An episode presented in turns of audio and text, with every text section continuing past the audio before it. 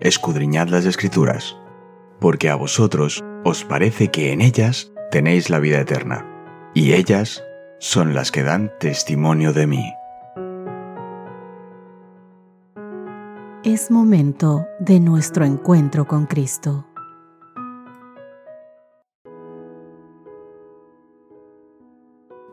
Hola, hola, ¿qué tal mis queridos amigos? Qué gusto saludarles en este día viernes en el que vamos a terminar nuestro estudio de esta semana. Te doy la más grande de las bienvenidas, espero de todo corazón que hoy tengas un encuentro personal con Cristo a través del estudio de su santa palabra. Soy Cristina Rosas y deseo de todo corazón que Dios te bendiga.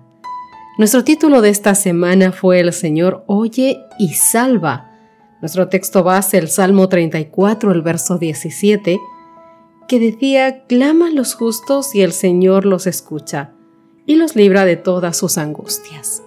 Un salmo maravilloso, un texto maravilloso para empezar cada día de la semana repasándolo, guardándolo en nuestra mente y nuestro corazón para tener la seguridad del cuidado de Dios todos los días de nuestra vida. Así que durante toda esta semana el Señor nos levantó con gran esperanza en su amor, en sus misericordias. Ellen White, en su libro Patriarcas y Profetas, dice lo siguiente. ¿Qué podremos aprender de la experiencia de Jacob acerca del poder de la oración inoportuna y la confianza plena en Dios? Eso lo escribió en su libro Patriarcas y Profetas en el capítulo Una noche de lucha en la página 173 a la 180. Los salmos fortalecen nuestra fe en Dios, quien es el refugio inagotable para quienes confían su vida en sus poderosas manos. Dios hará cosas maravillosas por los que confían en Él. El motivo por el que los que profesan ser sus hijos no tienen más fuerzas consiste en que confían demasiado en su propia sabiduría y no le dan al Señor ocasión de revelar su poder en favor de ellos. Él ayudará a sus hijos creyentes en toda emergencia si ponen toda su confianza en Él y lo obedecen fielmente. Eso es lo que escribió hace muchos años la escritora Ellen White y que hoy viene perfecto para cada una de nuestras vidas. Sin embargo, mis queridos amigos, hemos de tener en cuenta que algunos salmos pueden plantear un serio desafío, cuando lo que prometen y nuestra situación actual no coinciden. En momentos así, queridos amigos, solo tenemos que confiar en la bondad de Dios, que se revela con mayor fuerza en la cruz. Además, a veces algunos salmos pueden utilizarse para fomentar falsas esperanzas, la respuesta de Jesús al mal uso que Satanás hizo del Salmo 91, los versos 11 y 12, donde Satanás decía, pues a sus ángeles mandará cerca de ti, que te guarden en todos tus caminos, en las manos te llevarán para que tu pie no tropiece en piedra. ¿Recuerdas? Demuestra que no debemos confundir confiar en Dios con tentar a Dios. Ojo con esto. Mateo capítulo 4, versos 5 al 7 dice, entonces el diablo le llevó a la santa ciudad y le puso sobre el pináculo del templo y le dijo, si eres Dios, échate abajo, porque escrito está, a sus ángeles mandará cerca de ti y en sus manos te sostendrán para que no tropieces con tu pie en piedra. Jesús le dijo, escrito está también, no tentarás al Señor tu Dios. Por eso es que no debemos pedirle presuntuosamente que haga algo que es contrario a su santa y divina voluntad. Y eso los seres humanos tendemos a hacer muchas veces y a veces inconscientemente. Y es que las mayores victorias de la Iglesia de Cristo o de los cristianos no son las que se ganan mediante el talento o la educación, la riqueza o el favor de los hombres, Queridos, son las victorias que se alcanzan en la cámara de audiencia con Dios, cuando la fe fervorosa y agonizante se hace del poderoso brazo de la omnipotencia. Allí, en los lugares cerrados, en nuestras habitaciones, cuando nuestra alma se estremece, es allí cuando aferrados de la mano de Dios, tú y yo aprendemos a luchar, aferrados de la mano de Dios, confiando en sus promesas, confiando en que Él está al control de las cosas y aprendiendo a esperar en Cristo. Con esto en mente vamos a hacer un pequeño resumen de lo que fue nuestro estudio de esta semana. pudimos estudiar el Salmo 139 donde nos decía que el Señor conoce cada una de las cosas que tenemos dentro de nuestro corazón, que es el que escribió este Salmo, sabe que toda su vida es transparente ante Dios. Dios ya lo conocía antes de nacer, pues fue Él quien hizo crecer en el vientre de su madre su cuerpo. Puede encontrarse con Dios allá donde quiera que vaya, porque no hay lugar donde Dios no esté. Si sube a lo alto, en los cielos, Él dice que allí estará Dios. Si baja a lo profundo del Seol, lo encuentra. Y si se dirige al este, las alas del alba, Él le guía. Si se dirige al oeste, el extremo del mar, su mano lo defiende. Salmo 139, versos 7 al 10. Y es que, como te decía, no existe ningún lugar tan oscuro que pueda ocultarlo de la vista de Dios. Pero David no busca huir. Él quiere y desea ser examinado por Dios. Intenta vivir una vida recta, que agrade a Dios, y lo que hace es tomar de su parte para apartarse del mal, para así no ofender a Dios. Pero si fallara, Dios enderezará sus caminos, dice el Salmo 139, verso 24. ¿Es esta tu experiencia con Dios, mi querido amigo? Creo que ese es el todo de nosotros como seres humanos saber que Dios conoce nuestras batallas, conoce nuestro corazón y a Él no hay nada que podamos ocultarlo porque Él sabe todo, incluso aquellas cosas que ni nosotros mismos nos damos cuenta. Y por eso es que el Salmo 121 nos decía que el Señor nos cuida. Como Él nos conoce, nos cuida. Y no importa cuán desesperada sea tu situación, mi querido amigo, Dios te oye, me oye nos oye a cada uno de sus hijos y Él actúa en nuestro favor. Hay esperanza para todo aquel que busca el favor del Señor, decía el Salmo 16, verso 8. Y en el Salmo 121 encontramos una descripción de nuestro ayudador, nuestro socorro y nuestro guardián. Fíjate lo que dice el verso 3. No permitirá que resbalemos en el camino de la vida. En el verso 4 nos dice que vela constantemente sobre nosotros.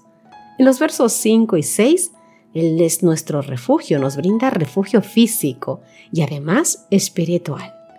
El verso 7 dice que nos cuidará en todo momento. No nos dice en un momento o algo puntual, no, no. Nos cuidará en todo momento. Y escucha esto, en todo lugar. ¿Dónde acudir a buscar ayuda en la dificultad? a los montes, al poder económico, a los poderes políticos, a nuestros familiares y amigos. Queridos, todos ellos pueden fallarnos. Somos humanos, todos falibles. Solo hay uno, uno que nunca falla, dice el Salmo 121, el verso 12. Y ese es nuestro amado Dios. Además de cuidarnos, no solamente hace eso, sino que nos defiende del enemigo.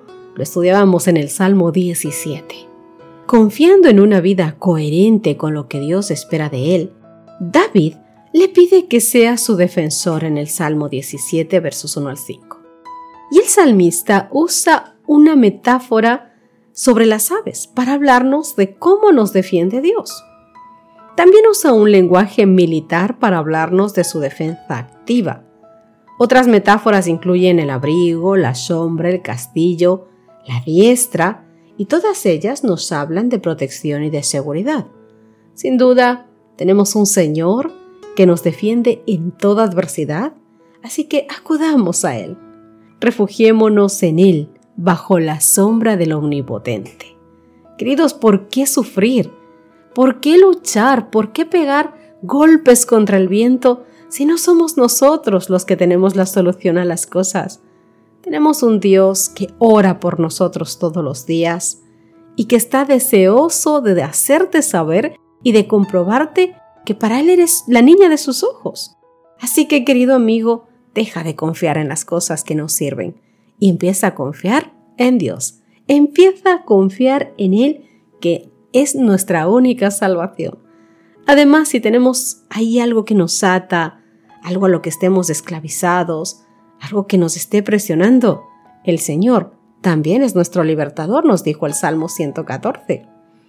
Y este salmo expresa de una forma breve y poética la forma en que Dios allanó las dificultades para que su pueblo llegase a la tierra prometida. El mar rojo vio a Dios y huyó. El río Jordán se volvió hacia atrás. Los montes y los collados, dice el verso 4, saltaron. Y es que como creador, Dios usó su poder sobre la naturaleza para poder liberar a su pueblo. Dime una cosa, ¿no hará lo mismo hoy por nosotros?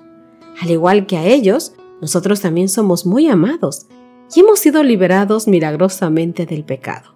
Y nuestro viaje a la Canaán celestial está plagado con peligros, montes y collados, pero ante el Señor todos ellos tiemblan. Es más, la tierra tiembla, dice el Salmo 114, el verso 7. No tenemos un Dios que no pueda compadecerse de nosotros. Tenemos un Dios que a diferencia de las estatuas que están en muchos templos, Él nos oye, nos escucha, nos ve, nos salva.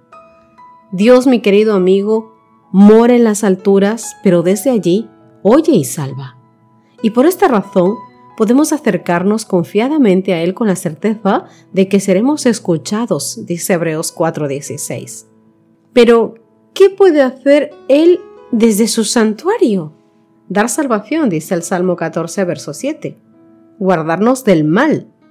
Salmo 27, verso 5 proveer todas nuestras necesidades, dice el Salmo 36, el verso 8, defender a los indefensos, el Salmo 68, el verso 5, fortalecernos, el Salmo 68, el verso 35. Cuando las personas, queridos amigos, mantienen una relación, mantenemos una relación correcta con Dios, mediante el arrepentimiento y la aceptación de su gracia y su perdón, podemos invocar la garantía divina de la liberación.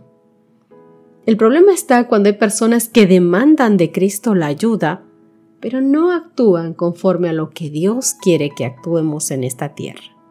Para reclamar las promesas de Dios, hemos de estar bajo las reglas de aquel convenio que tenemos con Él.